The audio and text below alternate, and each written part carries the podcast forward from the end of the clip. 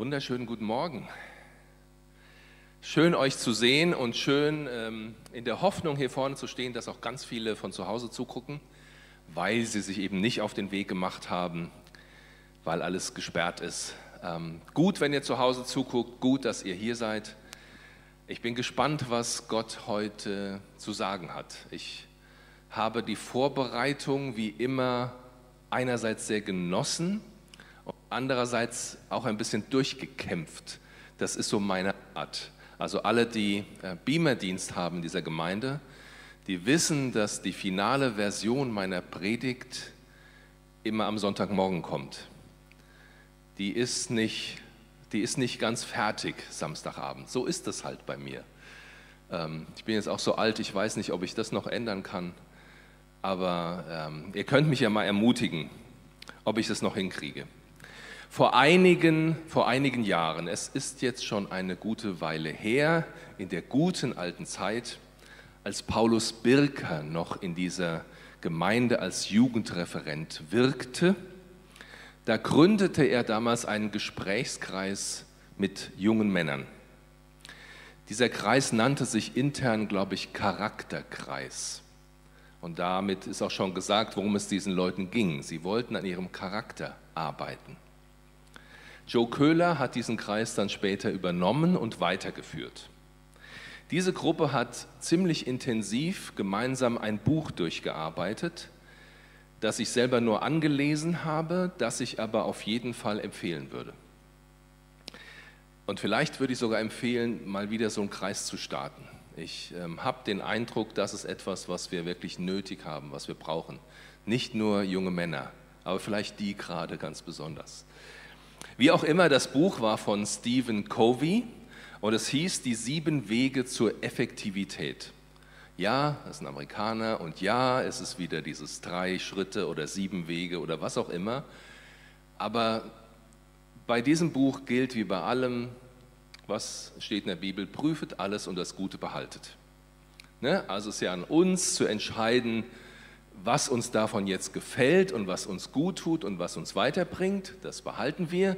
Und wo wir den Eindruck haben, das ist ja echt ätzend, das hilft uns nicht weiter, das lassen wir einfach. Also prüfet alles und das Gute behaltet. Keine Angst vor neuen Büchern. Einer der Dinge, die mir kürzlich wieder ins Gedächtnis kamen zu diesem Charakterkreis, das war der Punkt, dass diese jungen Männer sich gegenseitig versprachen, immer ehrlich und direkt miteinander zu reden. Also wenn man zum Beispiel eine Einladung zum Geburtstag hatte und aus irgendeinem Grund keine Lust hatte hinzugehen, dann sagte man nicht höflich ab, mit einer glatten Lüge, mein Opa ist gestorben oder schon wieder gestorben, weil das, ähm, man sagt auch nicht ab mit einer kleinen Notlüge, so wie ich muss mich noch auf eine Klausur vorbereiten, das stimmt ja immer irgendwie, ja. Oder es geht mir heute nicht so gut, wem geht es schon 100 Prozent? Man sagte stattdessen, es tut mir leid, aber ich entscheide mich heute nicht für deine Geburtstagsfeier. Ich möchte lieber zu Hause bleiben und ein Buch lesen. Ich brauche einen ruhigen Abend. Krass, ne? Einfach ehrlich sein. Ich war sehr beeindruckt. Die jungen Männer lernten, Entscheidungen zu treffen, zu ihren Entscheidungen zu stehen und diese Entscheidungen auch zu vertreten. Das auch zu sagen, was sie für richtig hielten. Warum habe ich mich daran erinnert? Weil ich es bei mir feststelle, dass ich immer mal wieder versuche, keine Erwartungen zu enttäuschen, die Menschen an mich haben. Und deshalb formuliere ich möglichst geschickt, eloquent, sagt der Fachmann, äh, wenn es darum geht, Absagen zu machen, Absagen zu formulieren. Ich möchte ja niemand verletzen, ich möchte niemanden treffen, ich meine es ja auch gar nicht persönlich. Aber dann stelle ich fest, dass ich nicht immer die volle Wahrheit sage. Ich sage dann eben nicht, ich brauche einen ruhigen Abend und ich nehme mir lieber ein Buch und setze mich in meinen Sessel, sondern ich formuliere es geschickter. Und das ist nicht richtig. Und das gefällt mir nicht und das will ich nicht. Wie geht es euch in diesem Zusammenhang? Kriegt ihr das immerhin ehrlich, direkt, offen, ohne den anderen zu verletzen?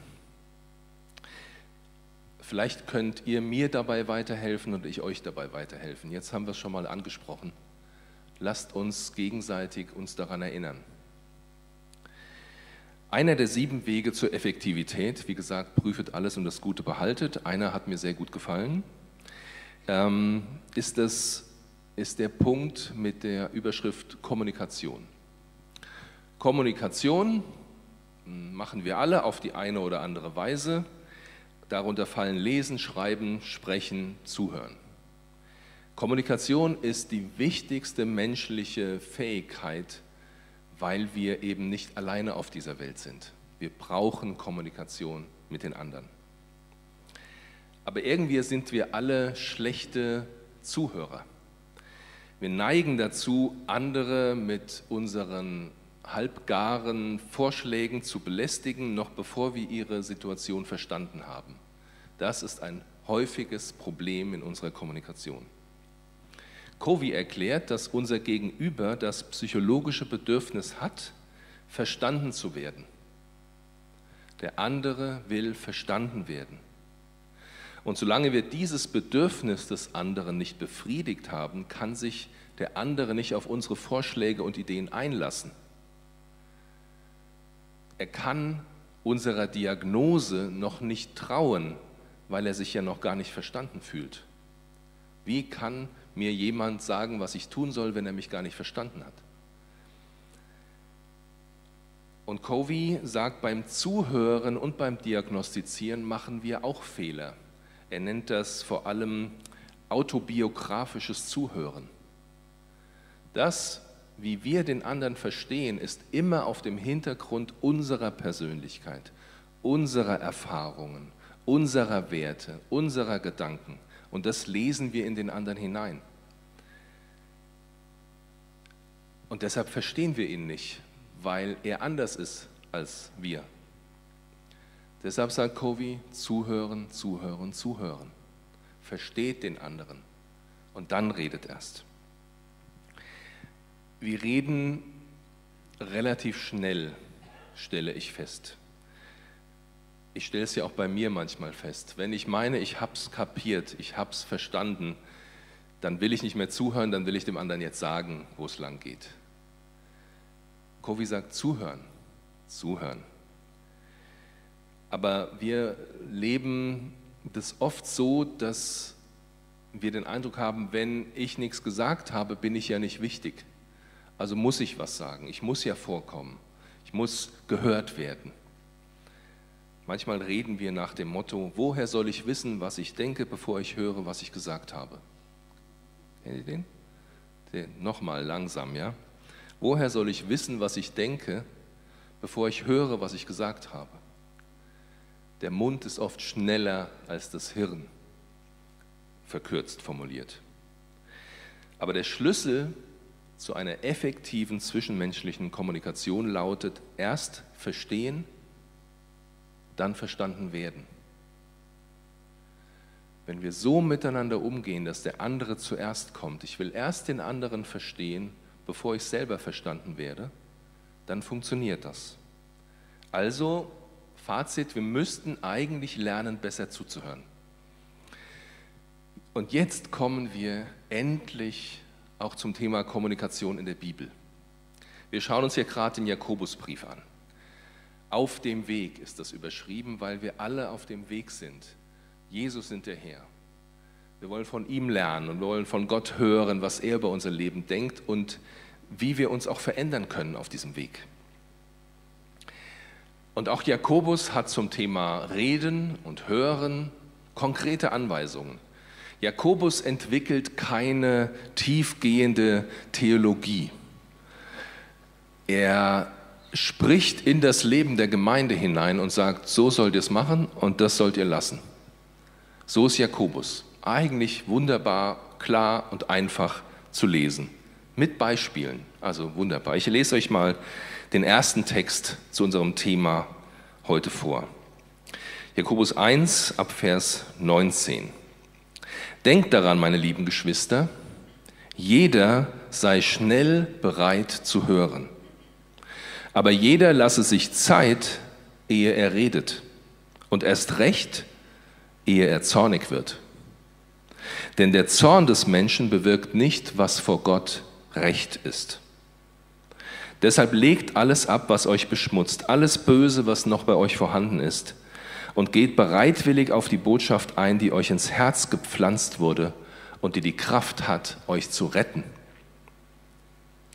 Wenn jemand sich für fromm hält, aber seine Zunge nicht im Zaum halten kann, betrügt er sich selbst und seine Frömmigkeit ist nichts wert.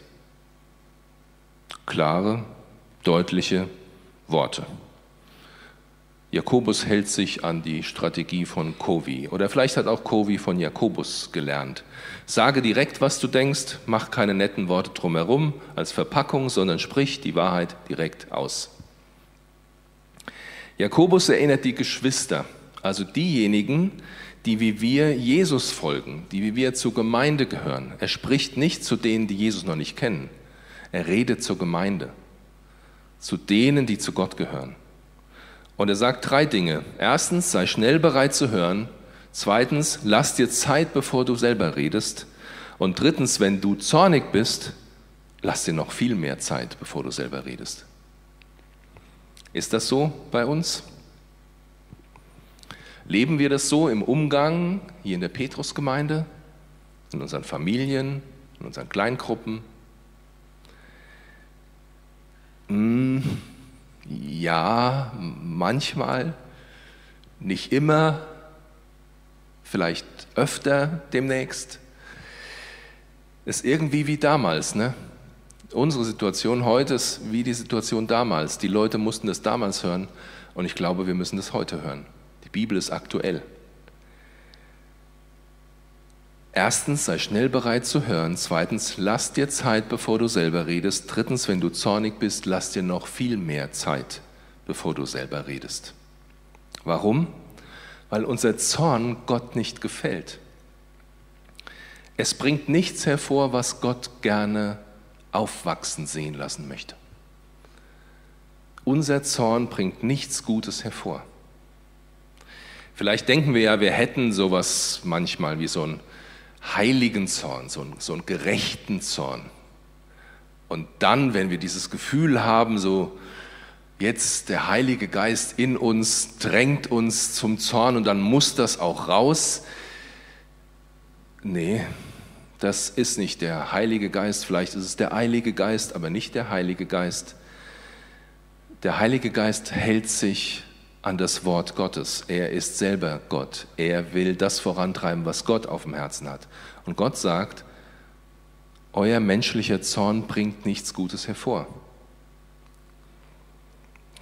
Die Strategie von Jakobus ist, höre zuerst zu, rede erst später und wenn du zornig bist, dann lass dir ganz lange Zeit, bevor du redest. So lange, bis dein Zorn nicht mehr dein Reden bestimmt. Also keine Worte im Affekt. Keine. Und Jakobus räumt auch auf mit unserem Denken, dass wir ja eigentlich geistlich ganz gut drauf wären und dass das mit dem Reden im Zorn ja auch nicht so wichtig ist. Ja, ich habe ja bestimmt 80 Prozent gute Eigenschaften und ähm, tue das, was Gott gefällt und ähm, bringe seinen, seinen Willen voran. Aber diese 20 Prozent, also das ist 4 zu 1, das Verhältnis. Da müsste Gott doch mit zufrieden sein. Oder? Wenn ich nur 20 Prozent Probleme habe und 80 Prozent ist schon gut. Nee, er sagt, deine ganze Frömmigkeit ist nichts wert, wenn du deinen Mund nicht halten kannst. So formuliert er das. Wie sollen wir denn mit all dem klarkommen. Wie soll das funktionieren, wenn Jakobus schon so ein Urteil über uns spricht? Er sagt, Vers 21, deshalb legt alles ab, was euch beschmutzt, alles Böse, was noch bei euch vorhanden ist, und geht bereitwillig auf die Botschaft ein, die euch ins Herz gepflanzt wurde und die die Kraft hat, euch zu retten. Legt ab das Böse, das noch bei euch ist. Das braucht unsere eigene Entscheidung. Das braucht unser entschlossenes Handeln. So wie damals in diesem Charakterkreis. Die gesagt haben, wir erkennen falsches Handeln und wir wollen es aktiv lassen. Und wir wollen aktiv das Gute tun, das Richtige tun. Jakobus sagt, geht bereitwillig auf die Botschaft ein, die euch ins Herz gepflanzt ist. Da steht eigentlich ähm, das Wort, das in euch eingepflanzt wurde. Das Wort, das in euch eingepflanzt wurde. In uns ist ein Wort eingepflanzt. Das Wort Gottes. Gott selber. Wenn ihr mal Johannes 1 lest, dann entdeckt ihr, dass Jesus selbst das Wort Gottes ist. Und dieser Jesus, der hat das Potenzial, uns zu retten, sagt dieser Text. Das lebendige Wort Gottes hat die Kraft, uns zu retten. Wir schaffen das nicht allein, aber durch Gott in uns, durch das Wort, das in uns eingepflanzt ist, ist alles Potenzial da, was wir brauchen. Eingepflanzt heißt aber auch, es ist etwas, das wachsen muss, das gepflegt werden will, begossen werden will. Und dann rettet es auch. Wie pflegen wir unsere Beziehung zu Gott in uns, zum Wort in uns? Wie sieht es aus mit unserer Zeit mit Gott? Mit unserem Lesen des Wortes Gottes, der Bibel? Mit unserem Gebet? Mit unserer Zeit mit anderen Christen, wo wir über die Bibel reden, wo wir miteinander reden über unser Leben? Wie sieht es damit aus? Ohne all das, ohne Bibel, ohne Gebet, ohne Gemeinschaft werden wir nicht wachsen. Das können wir vergessen. Diese Pflanzung wird nicht größer werden. Dieses Samenkorn wird nicht aufgehen und aufblühen. Und es wird keine Frucht bringen, wenn wir nicht gießen und pflegen und während ich das gestern Abend geschrieben habe und während ich das jetzt sage, wird mir mal wieder bewusst, dass ich mir selber eine Predigt halte. Aber ich möchte euch da mitnehmen. Wir dürfen und wir können das nicht vernachlässigen, wenn wir erwarten wollen, dass Gott in unserem Leben präsent ist, dass Gott in unserem Leben handelt, dass er sichtbar ist, dass er Veränderung hervorbringt, dass wir mit Dingen klarkommen, die wir bisher nicht geschafft haben. Wir brauchen Gott, wir brauchen seine Kraft, wir brauchen seinen Geist. Und er hat alles in uns angelegt. Wenn wir zu Jesus gehören, ist seine Pflanzung in uns. Und die Verantwortung dafür, dass wir es wachsen lassen, die liegt bei uns. Ich gehe mal weiter und wir schauen uns Jakobus 3 an. Jakobus 3 startet mit einigen Versen für mich und andere, die auch in dieser Gemeinde predigen oder lehren an unterschiedlichen Stellen. Jakobus 3 ab Vers 1, ich lese mal den ganzen Abschnitt bis Vers 12. Meine Geschwister, es sollen nicht so viele von euch darauf aus sein, Lehrer der Gemeinde zu werden. Ihr wisst doch, dass wir Lehrer einmal besonders streng beurteilt werden. Wir alle lassen uns ja oft und in vieler Hinsicht etwas zu Schulden kommen, am meisten jedoch bei dem, was wir sagen.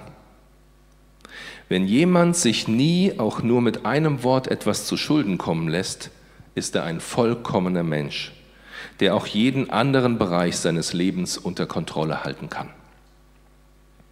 Wenn wir einem Pferd das Zaumzeug ins Maul legen, machen wir uns damit das ganze Tier gefügig und können es so lenken, wie wir wollen.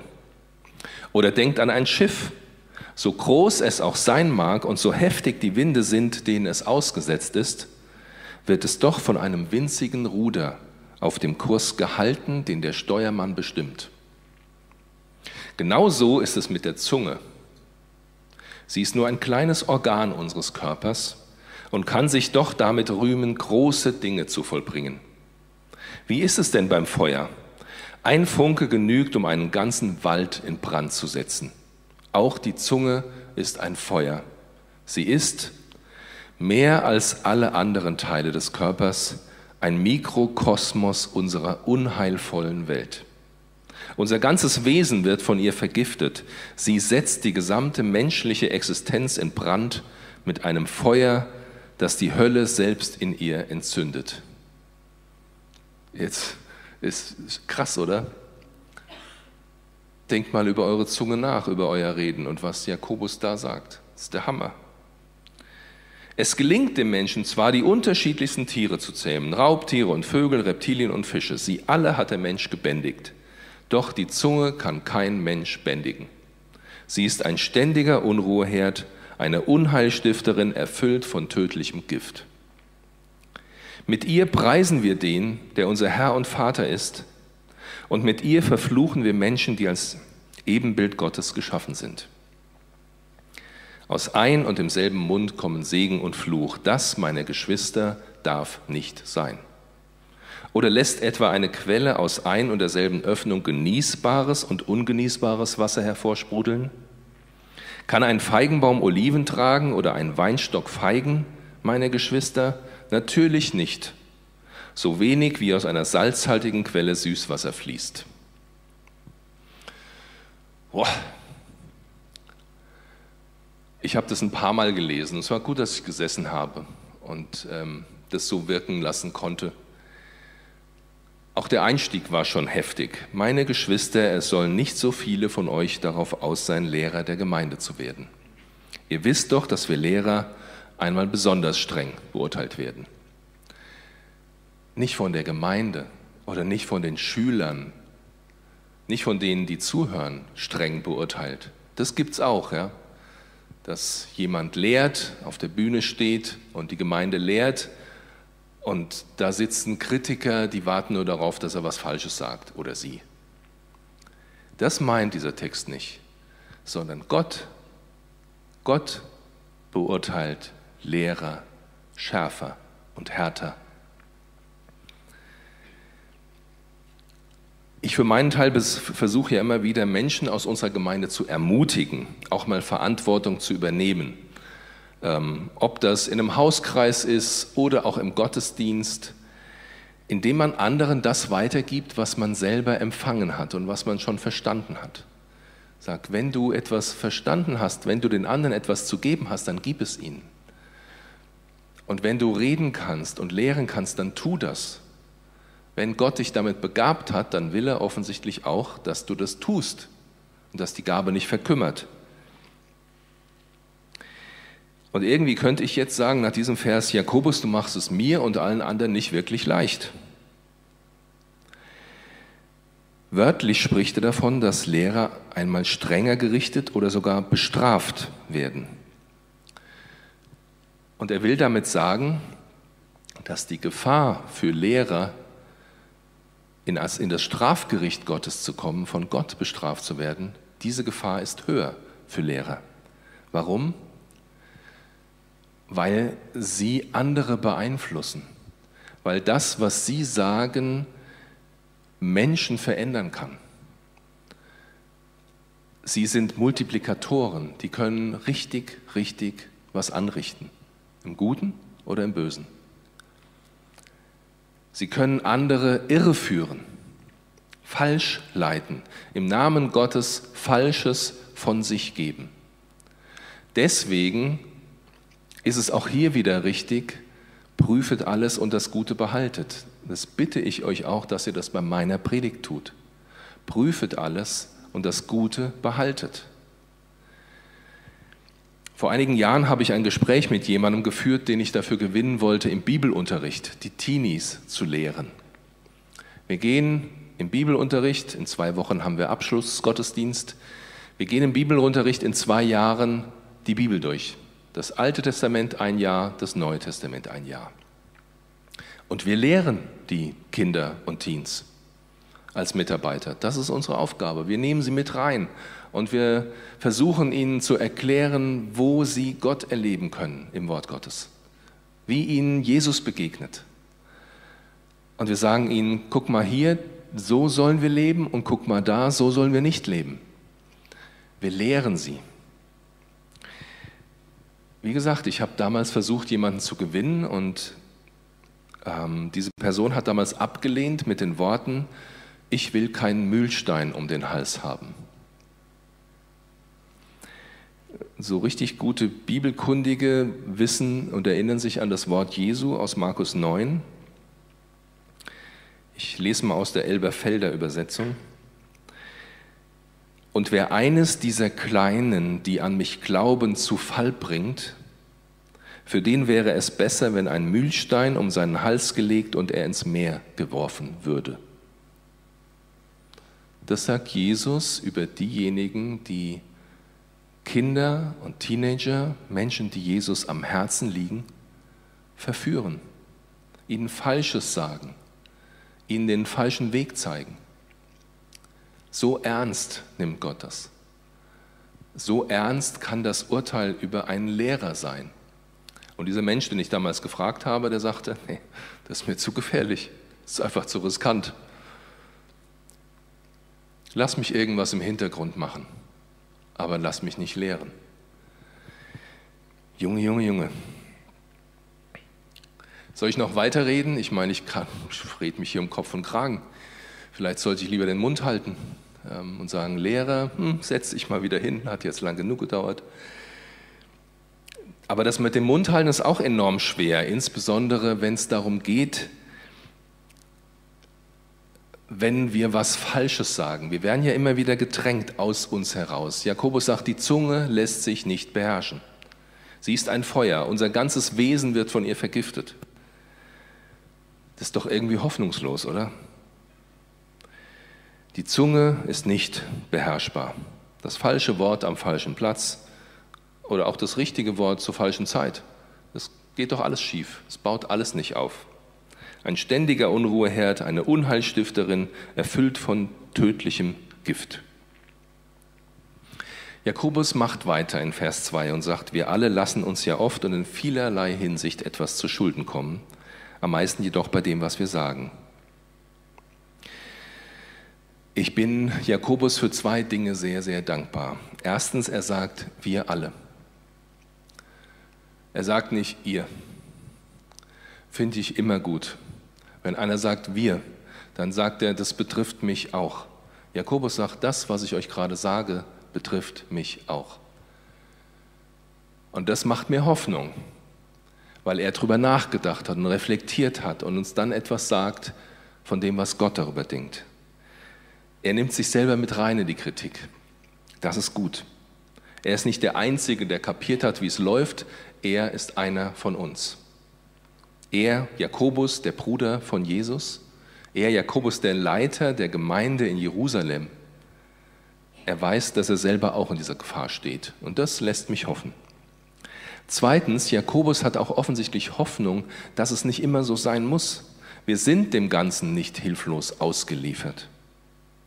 Er sagt, wer das mit seiner Zunge hinbekommt, der wird jeden Bereich seines Lebens unter Kontrolle halten können. Und manchmal gibt es da auch Tipps und Geschichten, die nicht direkt in der Bibel stehen, aber dennoch echt hilfreich sind. Vielleicht kennen manche von euch diese Geschichte. Ganz aufgeregt kam ein Mann zu einem Weisen gerannt. Ich muss dir etwas erzählen, sagt er. Dein Freund, stopp, sagt der Weise. Stopp. Der Mann war überrascht. Und der Weise fragt ihn, hast du das, was du mir erzählen willst über meinen Freund, durch die drei Siebe gesiebt? Drei Siebe? sagt der Mann verwundert. Richtig, drei Siebe. Lass uns doch mal prüfen, ob das, was du mir erzählen willst, durch die drei Siebe passt. Das erste Sieb ist die Wahrheit. Ist es wahr, was du mir erzählen willst? naja, ich habe es selbst erzählt bekommen und na gut, sagt der Weise, aber sicher, sicher hast du es mit dem zweiten Sieb geprüft. Das zweite Sieb ist das der Güte. Wenn es nicht sicher wahr ist, was du mir erzählen willst, dann ist es wenigstens gut. Zögernd antwortet der Mann, naja, eigentlich eher das Gegenteil.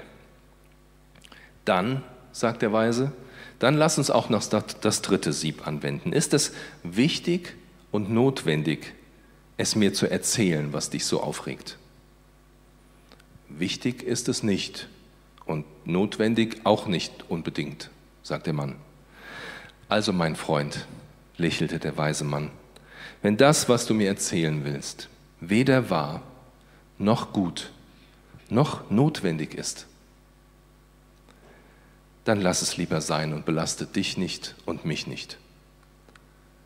Weder wahr noch gut noch notwendig. Drei Siebe. Wenn Jakobus in seinem Text solche Bilder gebraucht wie ein Pferd, ein Schiff oder das Feuer, dann betont er durch das Zaumzeug für das Pferd, das Ruder für das Schiff oder den Funken beim Feuer, dass bestimmte kleine Teile etwas viel Größeres ähm, auslösen, aber auch steuern können. Wenn wir mit unserer Zunge böse Dinge sagen, dann erweisen wir uns im Ganzen, als ganze Persönlichkeit, als jemand, der darauf aus ist, Gemeinschaft zu zerstören. Wir können und wir sollen nicht Gott loben und gleichzeitig in der Gemeinde Unfrieden stiften. Die entscheidende Frage ist, aus welcher Quelle wir leben. Diese Quelle wird auch unser Handeln und Reden bestimmen und an unserem Handeln und Reden wird erkennbar, aus welcher Quelle wir leben. Jesus sagt in Matthäus 12, denn wie der Mensch in seinem Herzen denkt, so redet er. Das, was in dir ist, kommt raus. Wörtlich steht da, denn aus der Fülle des Herzens redet der Mund. Wes das Herz voll ist, des geht der Mund über, hat Luther geschrieben. Unser Reden, unsere Worte sind ein Ergebnis dessen, was in unserem Herzen schon drin ist. Und das kommt raus. Das wird sichtbar und hörbar. Und deswegen bin ich am Ende dieser Predigt auch wieder beim Thema Charakter. Wenn Jakobus schreibt, das, meine Geschwister, darf nicht sein, dass wir zum einen Gott loben und ihm singen, ihn anbeten und dann reden wir schlecht über unsere Geschwister, sprechen ihnen vielleicht sogar den Glauben ab am Ende. Das geht nicht. Das darf nicht sein, sagt Jakobus. Und wenn er das so sagt, dann heißt es auch, eine andere Realität ist möglich. Es ist nicht hoffnungslos. Seit Jesus in diese Welt gekommen ist, seit er für unsere Schuld am Kreuz gestorben ist und seit er auferstanden ist, ist nichts mehr hoffnungslos in dieser Welt. Nicht mal unsere Zunge in uns. Da, wo wir Falsches reden, lasst uns um Vergebung bitten und neu anfangen. Es gibt eine Chance zum Neubeginn, zum Neustart, heute. Immer wieder neu. Diese Chance gibt uns Gott immer wieder neu. Lasst uns das in uns gepflanzte Wort Gottes hegen und pflegen und begießen und stärken, denn darin liegt unsere Hoffnung. Sprüche 4, Vers 23, mehr als alles, was man sonst bewahrt, behüte dein Herz, denn in ihm entspringt die Quelle des Lebens. Am Ende geht es um unser Herz, aus unserem Herzen kommt das alles, unser Handeln und unser Reden. Nochmal zurück zum Charakterkreis von Paulus und Joe. Die Jungs haben verstanden, dass sie das alleine nicht schaffen, dass sie einander brauchen und dass sie einander auch korrigieren und zurecht helfen können. Wir brauchen einander. So hat Gott das geplant, so hat er sich Gemeinde ausgedacht. Ich träume von einer Gemeinde, in der wir alle den Charakter Gottes entwickeln, weil sein Wort, weil er selbst in uns eingepflanzt ist. Sein Charakter des zuerst Zuhörens und dann Redens. Sein Charakter der Liebe füreinander, damit wir einander in unserer Unterschiedlichkeit stehen lassen können und uns nicht richten oder verurteilen. Gottes Charakter der Vergebung, weil wir eben das immer wieder nötig haben, dass wir vergeben und das uns vergeben wird. Das ist wie ein Stück vom Himmel, wenn das Realität ist. wie ein Stück vom Himmel. Und dann will ich das immer mehr erleben, dass wir mit unseren Zungen uns gegenseitig ermutigen, anerkennen, erfreuen, loben, aufbauen, stärken, herausfordern, trösten, wertschätzen, anfeuern. Zur Ehre Gottes und zu unserem Besten. Dann leben wir ein Stück vom Himmel. Und wenn wir jetzt in den Lobpreis gehen, dann werden wir mit diesem Lied starten, ein Stück vom Himmel. In diesem Lied gibt es eine Bridge, da werden folgende Worte formuliert. Und ich bitte euch, dass ihr diese Worte prüft, ob ihr sie sprechen könnt vor Gott, ob ihr sie singen könnt vor Gott. Und dann bitte ich euch, dass ihr das prüft und tut, wenn ihr ein Ja dazu findet. In diesem Lied Stück vom Himmel heißt es, ich öffne mein Herz weit für dich. Ich öffne mein Herz weit für dich, Herr. Bewirke, was nur du kannst. Jesus, nur dein Wille soll geschehen. Lasst uns das als Antwort zu Gott singen. Amen.